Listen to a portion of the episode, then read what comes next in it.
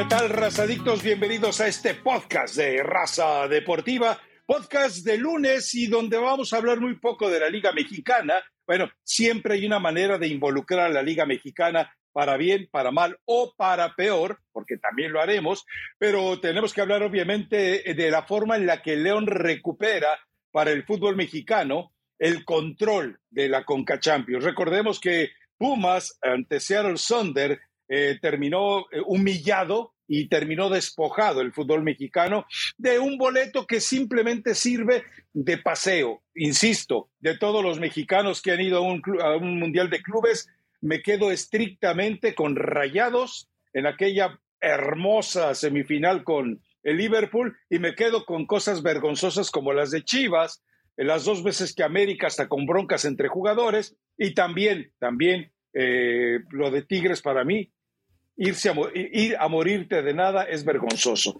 Pero bueno, más allá de que escucho mucho eh, ruido ambiente, como si él y Patiño estuviera en la vorágine de un estadio de fútbol, cuénteme, Elizabeth Patiño, ¿qué le pareció esta eh, imposición de autoridad por parte del equipo de León?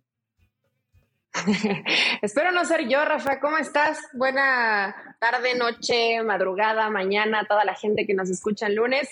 La verdad que muy superior León a lo que terminó mostrando el equipo del LAFC. Yo honestamente pensaba que ya en la final de vuelta, jugando como local, en un equipo que tiene una gran participación dentro de la MLS, pues iba a ser un equipo que le iba a poner mucho más resistencia. Realmente, si evaluamos los 90 minutos y probablemente en el partido de ida, donde al final, bueno, hacen un gol y eso les daba un poco de vida para el encuentro de vuelta, León fue muy superior en ambos partidos. Qué gran trabajo ha hecho el Arcamón. El el podcast pasado hablábamos de los buenos pasajes que ha regalado León durante la temporada, durante el torneo. Y nos acordábamos del partido de América, probablemente el partido de ida contra este equipo y ahora el de vuelta, un partido prácticamente redondo, donde cuando tienen que tener la posesión de balón la tienen, tienen buen traslado, buenos recorridos, mucha intensidad.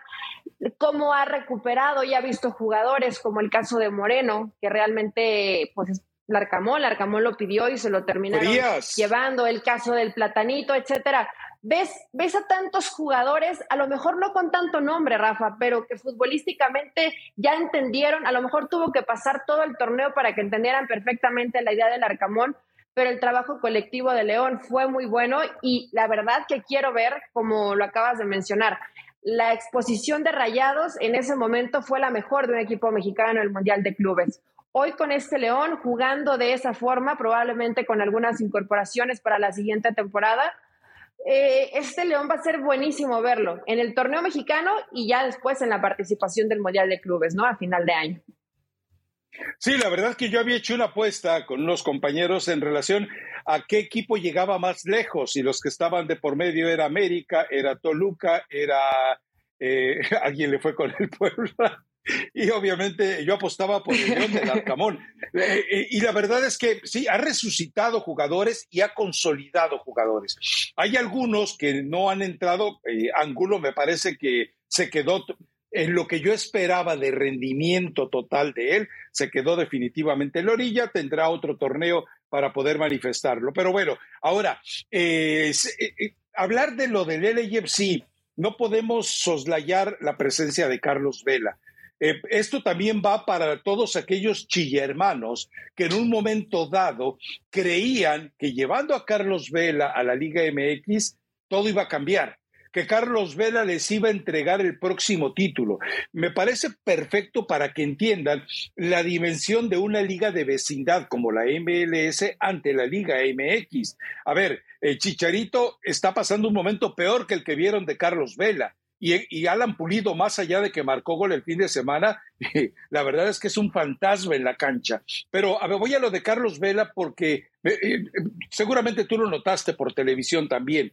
Minuto 34, embestida de Carlos Vela. 40 metros cuando mucho, se equivoca en el pase que estrella en el compañero, negocia un tiro de esquina, él mismo va a cobrarlo, y si te fijas, porque ahí hubo un close-up ya habiendo pasado varios segundos de recuperación, él seguía bofeado, él seguía jalando aire por la boca, él se veía que tenía dificultad para respirar y dices tú, ah, caray, ¿en qué condiciones andas, Carlos Vela? Dije, bueno, a lo mejor es alguna especie de, de, resuello que le agarró por lo que sea, pero lo volví a ver en otra jugada, en condiciones similares, y entonces te queda algo claro. O sea, Carlos Vela, si no está para las exigencias físicas de una liga como la MLS y como para un torneo o una final de Conca Champions, no puede estar ya para que sea ni remotamente eh, el Mesías de, las Chivas. Espero que la gente lo vea. A ver, no estoy cargándole eh, todo el piano a Carlos Vela. No, obviamente hay otros factores y otros jugadores que de repente se tardaron en, comprometerse. Pero queda claro que eh, si tú decides jugar y a los 35 minutos en el tu segundo sprint del partido eh, eh, estás ya bofeado, pues ya no tienes, pide tu cambio, pide a alguien que tenga la energía, la consistencia, la velocidad, la fuerza y el rendimiento para lo que restaba del partido. Sale Carlos Vela y el cambio o sea, entonces empezó a jugar con 11 el equipo del LAFC y también, bueno, lo entiendo, el, Arcamón dijo, ahí está la pelota, ahí está el espacio, acá te espero, que a contragolpes te puedo matar. No mató porque realmente eh, lo que desperdició el equipo de León es lamentable, pero yo creo que eh, eh, para que la gente de Chivas entienda, Carlos Vela, Chicharito, Alan Pulido, Pizarro y todos los que ustedes siguen soñando en esas situaciones de demencia senil, no le van a cambiar la cara al Guadalajara. Espero que esto lo esté viendo Fernando Hierro y no vaya a cometer una torpeza de ir por este tipo de jugadores. Pero bueno, ahora, ¿estás de acuerdo con lo de Vela o no estás de acuerdo con lo de Vela? Como tal, hablar de que, bueno, Rafa, la temperatura hoy no, no, no. Pero en Los Ángeles habitualmente hace, hace muchísimo calor en este momento. No diría tanto a lo mejor en un tema físico, pero sí depende mucho el equipo de lo iluminado, de lo motivado y de la capacidad que también te da el rival para hacer cosas diferentes, eh, porque eso es Carlos Vela, es un jugador diferente que ya físicamente no le da, a lo mejor en esos grandes recorridos, y tú lo viste bofear, eres muy observado. ¿Fuiste, fuiste al estadio o no? lo viste no, no, por, televisión. No, por televisión, porque close-up era perfecto. ¿eh? Ve, ve, la repetición del partido. Lo vas a ver las dos ocasiones en las que termina ahogando. Parece un pez con asma fuera del agua. Y dentro del agua también, obvio. Pero Rafa, más allá de eso, eh, también es por las facilidades que siempre te da el rival. Y probablemente aquí hemos hablado de que ya hay cercanía y de que la MLS cada vez se preocupa más, que en las academias trabaja y que trata de sacar jugadores y que ya no solamente los jugadores franquicia la apuestan a, delanteros, sino que hoy tratan, tratan de hacer equipos más equilibrados, pero cuando ya ves a equipos bien dirigidos, competitivos, con un buen entrenador, a lo mejor no con tantos nombres, pues empiezan a salir las costuras de los equipos de la MLS. Y realmente, pues Pumas la temporada pasada terminó siendo la vergüenza porque habitualmente los equipos mexicanos en este tipo de partidos lo tienen que ganar. Y ahí se notó, tú mencionaste a Carlos Vela porque es el mexicano, porque es el que conocemos, porque es el distinto, pero realmente te, te pareció este equipo tan competitivo como sí lo es, Rafa, porque sí lo es, aunque a lo mejor no vemos todos los partidos, sabemos que el LAFC es uno de los equipos importantes dentro de la MLS y honestamente se veía muy superior a lo que te, eh, muy superior el, equipo del Arcamón. Entonces, estamos, bueno, tú no, fíjate que tú no, pero hay varios que quieren vender la MLS como que ya avanzó demasiados escalones y hay equipos invencibles. y creo saludos, que todavía, Hércules. Y creo que todavía hay distancias importantes. Digo, habrá algunos como el Seattle Saunders, que son equipos que compiten bien y que además tienen buenos jugadores, pero decir que ya se alcanzó o que es muy superior la MLS ya a lo que presentan los equipos en el fútbol mexicano, eh, creo que eso todavía se nota y se notó mucho más ante uno de los que juegan muy bien, Rafa, como el León. A lo mejor si le pones al Mazatlán o si le pones a, otro tipo de equipos, pues Querétaro, Cholos. Mira cómo se está acercando la MLS a los equipos mexicanos, pero si pones a León, probablemente si pones a Tigres, si pones a Pachuca, si pones al América, te van a pasar por encima a estos equipos. Ya también varios de ellos se quedaron por fuera, ¿eh? dentro de esta competición. van a ganar los equipos mexicanos. Entonces, más que Carlos Vela, yo pondría en el mismo costal a, la, a toda la MLS. Hemos pensado, ah, y ahí yo sí me incluyo, que la MLS había avanzado demasiado y que el fútbol ya estaba alcanzando lo que hacen en la Liga Mexicana y no, los delanteros se ven espectaculares porque los defensas son muy malos y como equipo realmente te ofrecen poco, te ofrecen muy poquito como equipo. Recuerda, Carlos Darwin Quintero, ya en el ocaso que había quedado en evidencia en el América, comenzó en Minnesota siendo un figurón, lo de Celarayán. La verdad, cuando tú dices jugador del partido, jugador del partido, en Tigres nunca se ganó la titularidad, porque es un tipo indolente, porque es un tipo eh, perniciosamente aragán, porque es un tipo que nunca se comprometió, porque virtudes tiene. Y en el caso, a ver, ¿por qué hacemos énfasis en lo de Vela? Por esa fijación de Chivas que hay hacia Carlos Vela. Y también, bueno, evidentemente porque es el mexicano y es el jugador que mejor se... De los mexicanos que han estado en la MLS, ha sido él el más cumplidor junto con Cuauhtémoc Blanco. De ahí en fuera todos, ¿eh? Todos han quedado de ver, unos menos, otros horrorosamente más, como Javier Hernández en sus dos primeros años o como Hugo Sánchez cuando fue al Dallas Burn. Pero eh, entiéndase que por eso hablamos del caso de Carlos Vela. Ahora, sí, eh, para que la gente también eh, entienda que nos referimos a cancha. Si estamos hablando de organización, la MLS es mil veces superior a la Liga MX. ¿Por qué? Porque hay transparencia, porque hay orden, porque hay honestidad, porque hay supervisión, porque no hay fugas fiscales, porque no hay amaños, porque tiene un renglón disciplinario muy intenso. Porque respetan las reglas, Rafa. Por eso es lo que estoy diciendo. O sea, cuando son honestos, eh, me refiero puntualmente a eso. Ahora, eh, ya en lo demás, queda claro que no, también es reflejo del gobierno. En Estados Unidos es imposible que tú quieras hacer fuga de impuestos, como ocurre en México. Es imposible que quieras esclavizar jugadores, como ocurre en México. Es imposible que eh, tengas un ejercicio de multipropiedad hoy de manera eh, delictiva, casi delincuencial. Eh, hay que reconocer algo, los arranques de la MLS hubo momentos en los que seis equipos le pertenecían a una sola persona, a Grupo Anschus. ¿Por qué? Porque de otra manera la liga se hubiera muerto antes de nacer, pero después ahí tiene la pureza y lo decíamos, Eli. Tú quieres una franquicia del MLS de 300, 400 y 500 millones de dólares.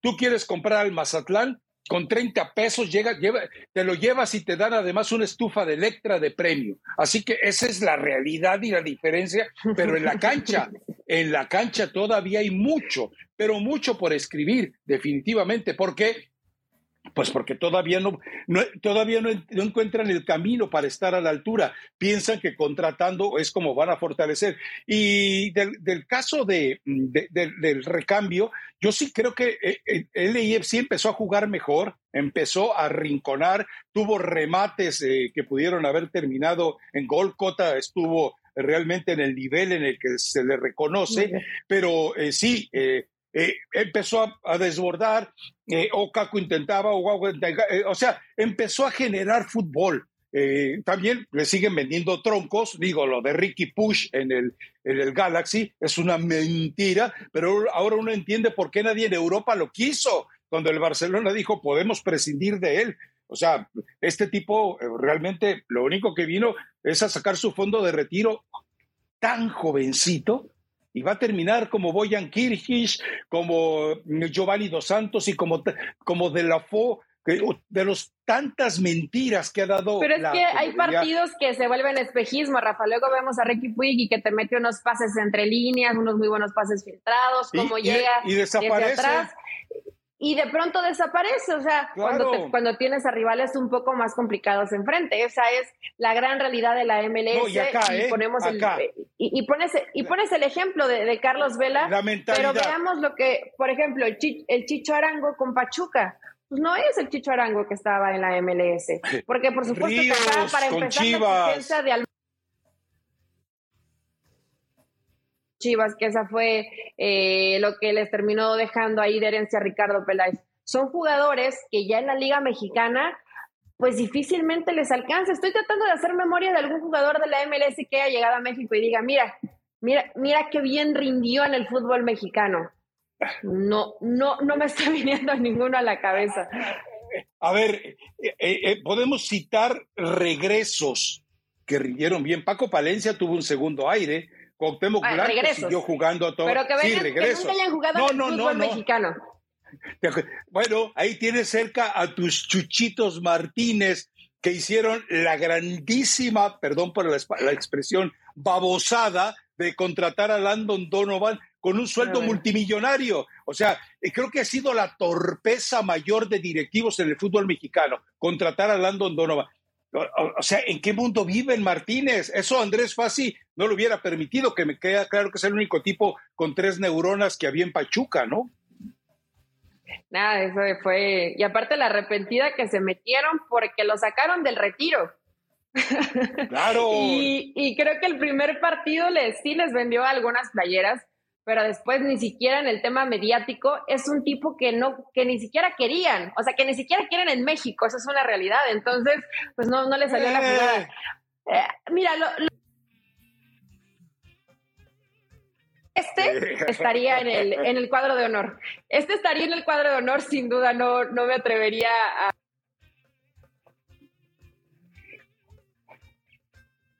esta oportunidad de representar al fútbol mexicano en el Mundial de Clubes.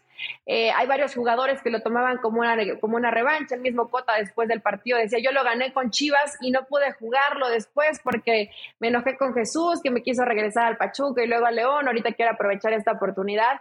Y varios de estos más seguramente querrán mostrarse, el mismo Ángel Mena, que son esos futbolistas que siempre les exiges un poco más.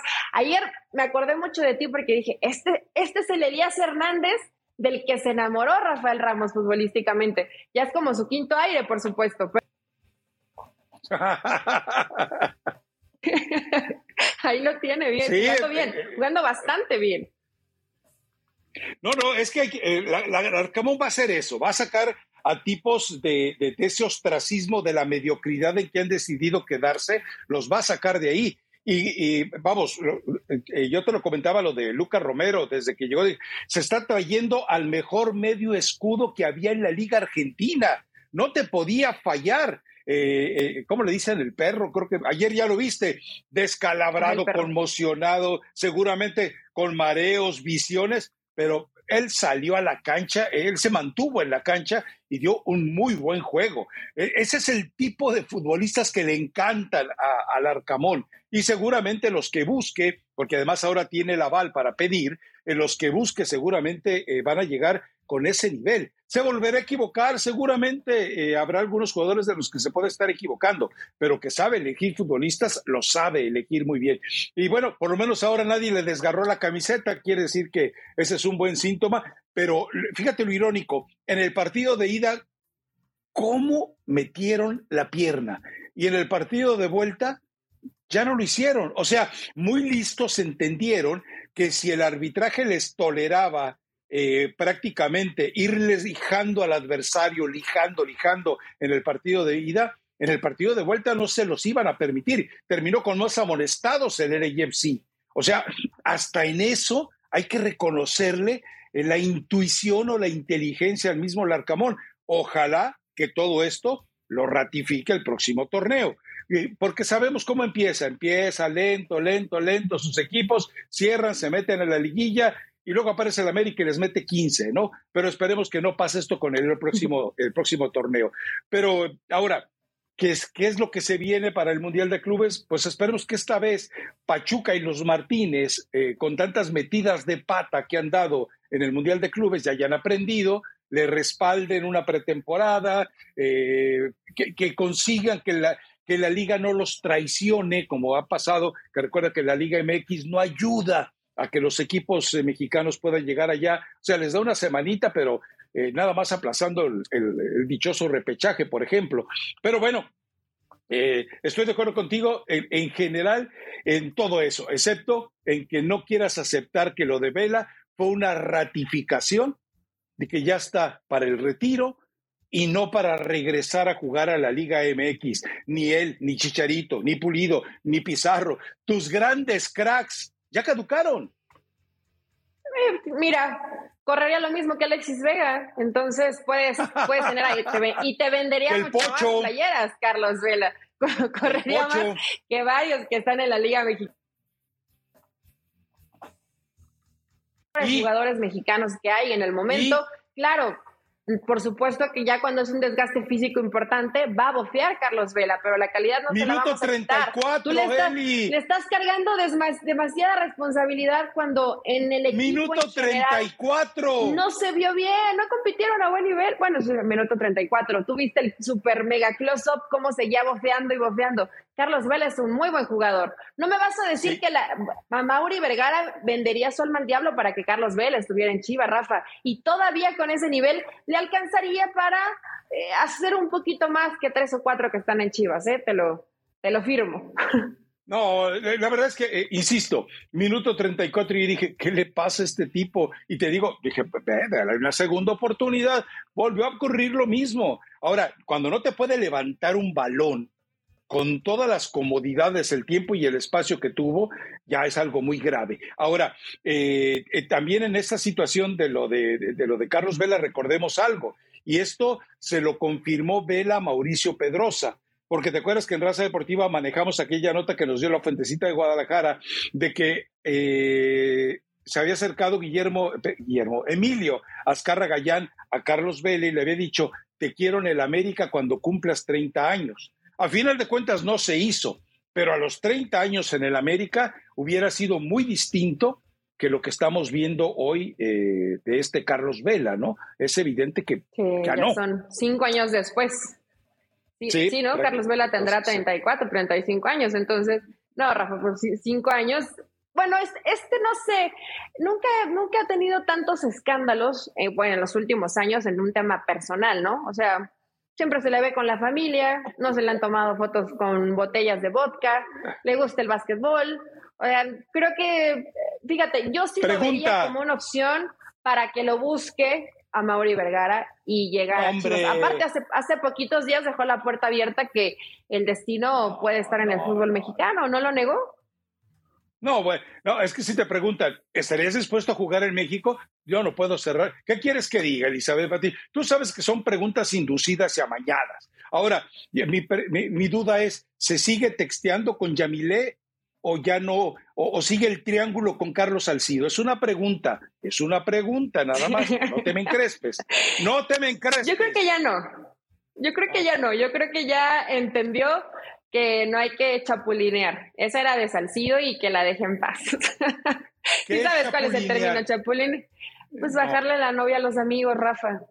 Ah, chapulinear es. Entonces, pues mejor ahí cada quien, cada quien sus cubas, como dice Jonathan en la fiesta. Y aparte que seguramente se habrá dado cuenta de otras cosas que tal vez ya no le terminaron de, gustar. Pero dejemos a Carlos Vela en paz y, a su y el tema de su vida personal. Ya no me acordaba que había tenido que ver también con Yamile.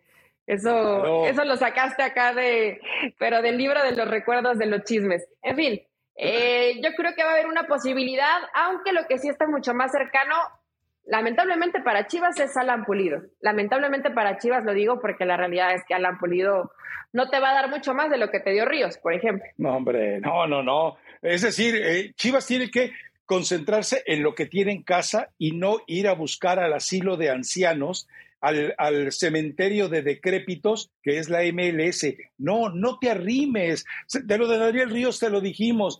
El, hecho de que sea el quinto mejor goleador de la MLS no lo va a convertir en el Henry Martín de la Liga MX. Ahora ya no saben qué hacer con él, pero bueno, en fin. Ah, eh, bueno, dejemos eso ya de lado. Se vienen partidos de la selección mexicana. Uh, sí, qué alegría. Eh, un molero en Mazatlán, y otro molero en San Diego. O sea, va contra Guatemala y va contra Camerún, partidos eh, improvisados, partidos armados al vapor, eh, partidos que supuestamente deben ser de utilidad, partidos en los que ya eh, Diego Coca determinó quiénes juegan, quiénes no juegan, quiénes esperan a la Liga de las Naciones, porque recordemos, se viene la Liga de las Naciones y después se viene prácticamente días después la Copa Oro. O sea, es un escenario en el cual lo vuelvo a insistir porque vuelvo a insistir porque ya se lo dijimos desde hace meses. Si Diego Coca no vence a Estados Unidos en la Nations League y no gana la Copa Oro, se van él le aplican los aires de purga, aires de purga, y no sé, Julio Davino pues está ahí en las caiditas esperando a ver qué pasa, ¿no? Tal vez solamente los perjudicados serían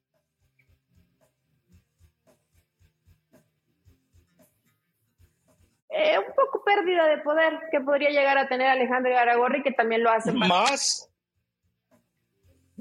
¿Más? Ya le, ya le habían dado demasiado, entonces hay que ser inteligente. Los, los, dueños del fútbol mexicano tendrán que ponerse muy vivos. Es que ya se lo quitaron. En, en estos partidos, creo que se agregó a la, a la lista Reyes eh, y bueno, ya lo tenía muy dividido, ya dijo quiénes participan en todos los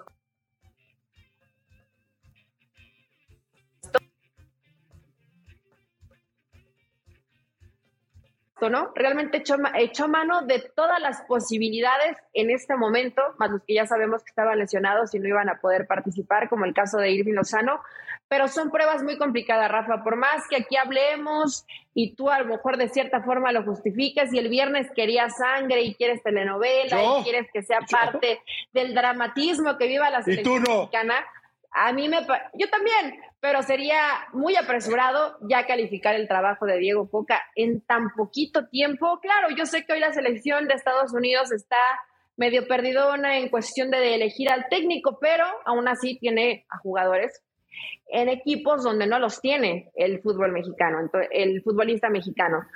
Eh, va a ser una prueba muy complicada y no sé si salga bien librado Diego Coca. Eh. Ya, ya, ya, ya veo venir qué será, en un mes y medio, donde comience Miguel Herrera a dar entrevistas, donde estemos reventando que no se dieron los resultados, donde hablemos de futbolistas que siguen con el astre de lo que pasó en Qatar 2022 y a partir de ahí vamos a ver quién es el valiente. Yo digo que pase lo que pase, Miguel Herrera no regresa a la selección, pero yo sé que también ha sido tu candidato desde hace meses. Mío.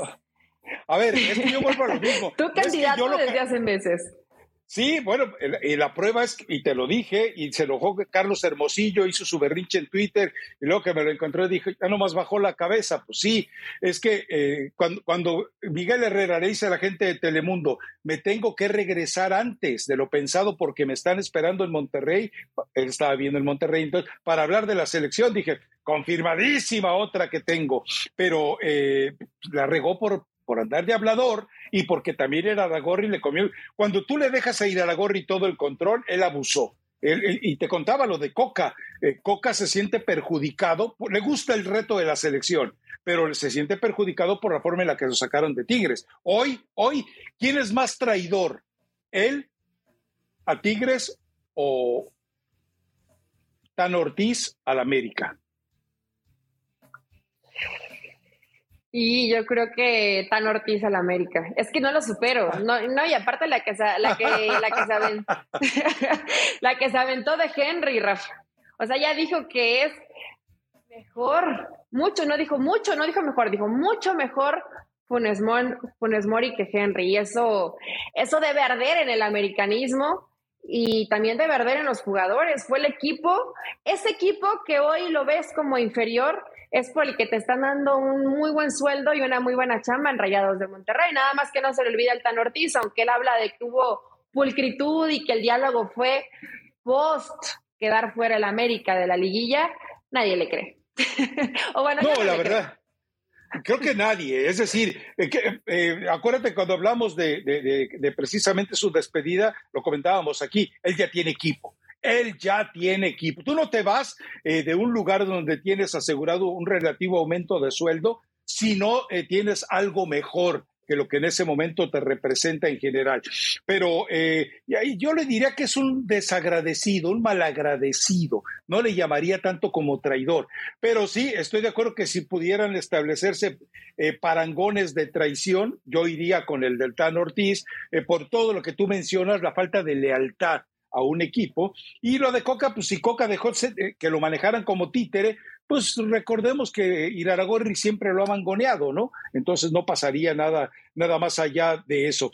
Pero en los dos partidos, eh, ¿qué le van a dejar? Eh, creo que lo que representa mayor oportunidad de revisar es el caso de Raúl Jiménez. O sea, Raúl Jiménez ha quedado marginado de las cosas importantes. Y Raúl Jiménez, insisto, ya no es el que es David Luis. Las mediciones explican que ya no es el atleta, no es el tipo con las habilidades que tenía, pero todavía es un jugador de competencia. Ahora, si tú me das a elegir para el América, para Pachuca, para eh, Tigres, eh, ¿a quién quieres de centro delantero entre Henry Martín y el recién retirado Slatan? Slatan toda la vida, ese tipo. A los 40 y 50 años todavía está en condiciones de, ese sí está en condiciones, ese es leyenda, no el del Galaxy, ese no bofea como el del LAFC, ese no se lesiona cada rato como el del Kansas eh, ya, ya, ya, ese, Rafa, ese no anda mintiendo como el Inter de Miami. que está a otro nivel. Sí, es, es, la tan, es otra cosa, Rafa, ni siquiera, es que ya compararlo es blasfemia. O sea, Entre él y el Chicho. Deja, eh, déjalo en, déjalo en la élite de... Perdón, perdón. ¿Cuánto le pagan al Chicho Arango? ¿Cuánto le pueden pagar al Chicho Arango? Le pagan muy buen sueldo, muy buen sueldo. Okay. Debe ser de los mejores pagados del fútbol mexicano.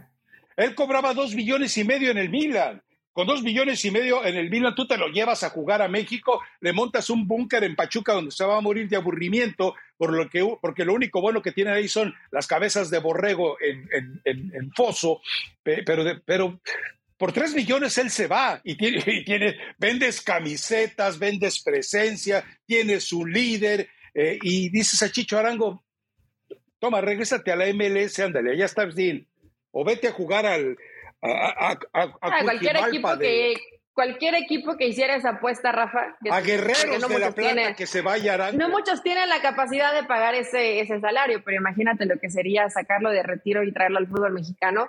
Eh, algo totalmente. Eh, digo, no sé si podría. ¿Quién sería el inteligente? ¿A quién lo pondrías en la apuesta que haga esa eh, oferta? Pues, Pachuca debe hacerlo, Pachuca debe hacerlo. Eh, ¿quién, ¿Qué otro equipo necesita un centro delantero? Bueno, por supuesto, Cruz Azul puede hacerlo. ¿Quién más tiene capacidad para ello? América va a seguir con Henry Martín. En Chivas no puede jugar porque Zlatan, por más allá de que tiene eh, carita de te por ocho, no la libra como mexicano. Pero no, no, no, no, no, no veo para más, ¿eh? Digo, dinero hay en, en, en Cholos, en Querétaro, en, sí. en Mazatlán. Bueno, no, el, no, el, señor Ricardo Salinas tiene mucho dinero. Igual y sí.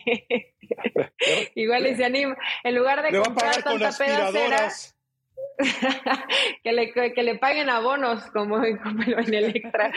Anda regalando boletos, ¿no viste? Que vayan a Electra y ahí les regala su boleto para ir a ver a la selección mexicana. Solo pasa en el fútbol mexicano. Solo, qué bonito. ¿En serio? Qué bonito. Sí, chécalo en Twitter. A los que ya, porque aparte puso la dirección de la sucursal en Mazatlán y ahí les iba a regalar boletos para que vayan a ver a, ver a la selección mexicana. Históricamente, históricamente, excepto la vez que Iraragorri los mangoneó, pero históricamente que, una, que la selección mexicana juegue un partido en Plaza Mexicana, recordemos que ocurrió en Querétaro, eh, tienen que pagarle un millón de dólares a la federación. Mi pregunta es, Salinas Pliego, con esa fama de malpagador, ¿le habrá pagado ese millón de dólares a la Federación Mexicana de Fútbol? Digo, sobre todo si está, ¿cómo, ¿cómo, puedes regalar boletos para tu selección mexicana, de tu selección mexicana, con tu selección mexicana? No, hombre, ahora Guatemala sí. Bueno, regalar viaja. entre comillas, porque tenías que llevarte el refri, el micro o algo de allí adentro, ¿no? Y endeudarte toda la vida. Entonces, pero, como regalo, regalo, digo, era como el bonus. Pero el bonus yo, extra. Me vas a, te, vas a empeñar tu vida 20 años y te doy un boletito. Nosotros tenemos un amigo en común, y tú lo conoces muy bien, por supuesto, que iba a, una tienda, creo que es, es una tienda escandinavia, no me acuerdo cuál es, de, qué origen es, pero que empieza con I y termina con Kea, y que agarraba y se surtía 100 dólares. Y con 100 dólares te dan cupones para que vayas al restaurante de, ese, de esa tienda, que además es muy sabrosa, y, cuando te, y al día siguiente iba y los devolvía pero por lo menos ya había sacado a comer a la familia ese fin de semana. Pero no te voy a dar el nombre, tú te debes acordar de quién era. No te doy, doy el nombre, pero saludos a Daniel Forni. Pero saludos, seguro Forni. hagan lo mismo, vayan a Electra, compren un refrigerador, una estufa, una lavadora, una secadora, un lavavajillas y las devuelven al día siguiente ya. Total. Ah, pero no es, la, no es la misma garantía en México que en Estados Unidos. Acá no los puede regresar, Rafa. Y ah, no. no, no, no. Digo, a menos que tenga alguna falla, pero si no, ya sacas comodísimas mensualidades a 25 años. Eh, es, complicado. Pero Ricardo Salinas anda haciendo su negocio, como siempre. Eh, es cierto, yo no, yo no me acordaba que tenían que dar dinero para jugar partido de la selección. Tuvo que dar su, su lanita para llevar este partido a. ¿Crees? ¿Cuánta, ¿Cuánta gente crees que realmente puede estar interesada en Mazatlán ir a ver un partido amistoso de la selección? No creo que muchos. ¿contra, ¿Contra quién es? El primer partido. Ah, se me fue, se me fue. Es Guatemala. Es Guatemala, sí. ¿Quién dirige a Guatemala? Dirige nuestro querido Tena. Entonces, yo imagino que va a estar ahí el flaco Tena. Eh, eso podría ser así como un, no sé, eh, algún atractivo, pero de cualquier manera, eh, yo creo que es un partido que eh, no le va a dejar nada a nadie, excepto algunos centavitos, la venta de cervezas, la venta de, esos jugos mecánicos que venden allí en Electra, y ese tipo de tonterías es lo único que va a dejar, pero beneficio futbolístico no creo que le deje nada a Coca, especialmente cuando tiene un grupo asignado para esos amistosos y que no van a estar. O sea, ¿de qué sirve que pongas en partidos amistosos a eh, jugadores a los cuales no piensas llevar a los torneos importantes? Es una necedad. ¿Estarás de acuerdo conmigo? O sea, está mal planeado. Es raro, eh, está mal planeado, pero ha sido raro este proceso de planeación con Cocano. ¿Te acuerdas que en la convocatoria anterior unos llegaban al mero partido, otros llegaban después, divide el grupo? Está raro, en ese momento no lo vi mal, pero ahora el que tengas a unos que sabes que solo son para los amistosos, otros que tal vez van a repetir, pero que van a estar en Nations y otros van a estar en Copa Oro, veo rara la convocatoria y creo que de esta forma Diego Coca se complica inclusive más el trabajo, Rafa, porque cuando vas seccionando tus grupos de trabajo, pues realmente no va a haber una evolución en el, en el grupo que él más quiera fortalecer o poder elegir a los que realmente sobresalgan, porque a lo mejor te sobresale mucho uno contra Guatemala o Camerún, pero no sabes cómo se va a comportar dentro de la Copa Oro, dentro de la Nations League. Entonces, está rara la forma en cómo está convocando. Yo sé que quieren hacer todo nuevo y distinto, pero no sé esta forma de trabajo de Diego Coca si realmente le vaya a dar resultados. La verdad es que es, eh, eh, eh, sí es un albur lo que están jugando, es un albur lo que se están jugando y espero que a final de cuentas se encuentre alguna solución. Insisto, yo en términos de la esperanza del trabajo de entrenador, creo que Diego Coca podría hacer bien las cosas, pero, pero pues un poquito de sangrita, o sea, un poquito de, de emoción, ¿verdad? En fin, ya veremos a ver, a, eh, ver qué pasa con eh, todas estas situaciones dentro del fútbol mexicano. Dentro del de, fútbol de estufa, Eli, pues poco realmente que platicar, ¿no? Es decir, no, no se perfila ninguna contratación, ningún fichaje espectacular que vaya a sacar eh, prácticamente astillas de algún lado. Lo vemos todo muy normalito eh, y ojo que los equipos deben entender que tienen el arranque de liga, la indeseable y odiada eh, Copa de las Ligas y después regresar al torneo mexicano y todavía pensar en que en septiembre, octubre y noviembre México tiene partidos de preparación en fechas FIFA. Entonces, eh, si no se mueven, yo creo que algunos ya deberían empezar a dar luz, ¿no? Y hablo específicamente del caso de Chivas, que insisto, espero que no vaya a voltear a ver a los desechos tóxicos mexicanos de la MLS. Y que tampoco, tampoco se vuelvan a sucursal de jugadores españoles eh, o con doble nacionalidad, como lo quieren hacer con, con el arquero y que conozca muy bien Hierro. Eh, eh, es que Guadalajara en verdad tiene que apostar a la gente que tiene en cantera, Rafa, a lo mejor no buscarle tanto. Están siendo, y para mí están siendo muy injustos con el Guacho Jiménez. Yo sé que no les dio la garantía, la tranquilidad y que piensan que por eso Guadalajara no terminó siendo campeón del fútbol mexicano, pero es demasiado cargarle a un portero que para mí rindió bien y además fue mejorando y fue creciendo y tuvo errores garrafales durante el torneo y se pudo reponer a ello. Entonces no le están dando la posibilidad, pero van a traer a este, ¿cómo se apellida? ¿Wally?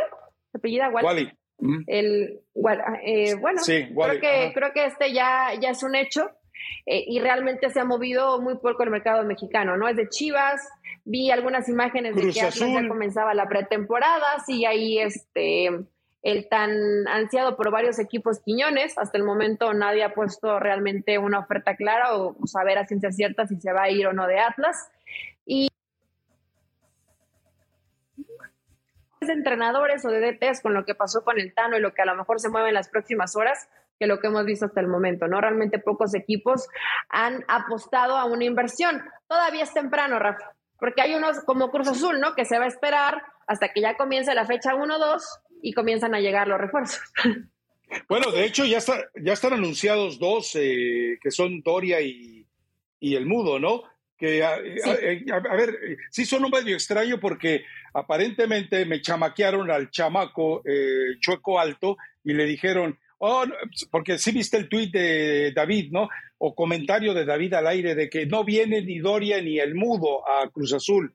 Eh, y resulta que después le dejan en claro que lo manipularon para que soltando eso precipitaran las negociaciones.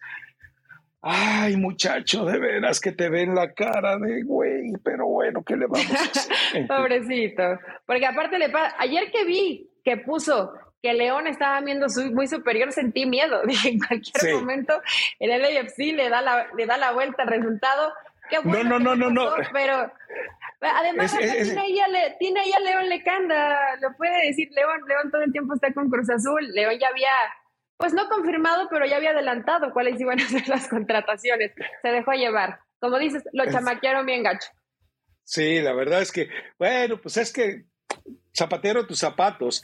Eh, a ver, eh, muy puntualmente, en el caso de, eh, del equipo de Cruz Azul, estos jugadores que está llevando, recordemos a quién le pertenece, porque ojo, eh, ojo, las personas que están involucradas en la inteligencia deportiva de Cruz Azul, ya se los dijimos, Ortega y Dávalos, son gente de Bragarnik. Entonces, todos los fichajes que usted verá, como los que se vienen en Pumas, que ya sacó a un tipo del retiro eh, Mohamed, van a ser obviamente de Bragarnik. Eh, gente involucrada con todo el mercado me dice, no te extrañe que el 60% de los movimientos de jugadores que se den en este receso sean de Bragarnik. Y no, no me va a extrañar confirmar absolutamente nada de eso. Pero bueno, en fin, eh, algo más que te quede pendiente, Elizabeth Patiño, o porque enseguida tienes que grabar eh, goles y más, ¿no? Hoy es goles y más con Cristina Alexander a la. ¿No hay más? Una 30. Una 30 es, lo que, es lo que hay. Mejor equipo no podría haber. Yo sé que a lo mejor puede parecer demasiado, pero tenernos a Cristina Alexander y a mí es totalmente un lujo. Eh, más tarde les pongo la hora porque con las horas del este y del Pacífico me confundo un poco, pero estoy casi segura que es una 30 del este. Ya después, los demás váyanlo, váyanlo ajustando ustedes. Fue todo, Rafa. Realmente lo que nos dejó el fin de semana, ¿no? Todavía hay que esperar un poco más en el tema de Cruz Azul, lo dices lo de los promotores. Ya están usando lamentablemente al Conejo Pérez como el tipo que reciba las balas, lo mandan de última hora, ¿sabes qué? Tú no entras en planes, no como, pero nadie sabía, no, nadie sabía, pero ve tú da la cara y, terminas pues quedando muy mal, ¿no? Y, dando ese tipo de situaciones. ¿Para qué llevas a los jugadores a hacer el viaje para la pretemporada y llegando les dices, ¿sabes qué? Ya no entras en planes. Eh, solo, solo pasa en Cruz Azul. La verdad que Tuca tiene personalidad, tiene conocimiento, el Conejo Pérez es Pero... también sabe que los, que los dejen trabajar, Rafa. Ese tipo de cosas en verdad ya no pueden seguir pasando en Cruz Azul, pero yo sé que mientras sigan esclavos de los promotores, bueno, no serían esclavos, porque ellos, a varios de ahí también les conviene, ¿no? Entonces, no hay como tal Socios, Algo ganan. Socios, socios y cómplices. Tienes razón. Con pinches, eso es más o menos. Eh, ah, bueno, eh, recomendación musical, Elizabeth Patiño. Yo voy a traer eh, de mi queridísima Ana Tijoux de toda la vida, alzar la voz. ah, Rafa, andas muy jovial de toda la vida. yo pongo la de merengue de Manuel Turizo. Está buena. O sea, me refiero ¿Sabes quién es Ana ¿Sabes quién es Ana Tijoux? Mi no se quede toda la vida y la que soporte. No, no sé, Rafa. Pero la voy a buscar. Has dado, dado recomendaciones, las últimas tres recomendaciones, ninguna canción conozco. Voy siempre que termino el podcast voy y la busco, entonces que vaya la, también la gente. Para quien no tenga tu exquisito gusto musical, que vayan y la busquen después del podcast. Sí, es, Ana Tijoux es una chilena, eh, excelente como compositora, como cantante. Ya, bueno, alguna vez eduqué a Mauricio Pedrosa. Es más, esa canción, sabes que es muy famosa porque era el tema principal de una serie mexicana que pasaba en donde, en HBO, que se llamaba Capadocia. ¿Nunca la viste? No la he visto, pero sí fue, oh. es muy famosa, porque todavía sigue ahí. Es muy, es muy buena, la tengo que ver. Bueno, eh, doy tiempo de que vayas a hacerlo. Nos escuchamos el viernes y Dios nos lo remedia.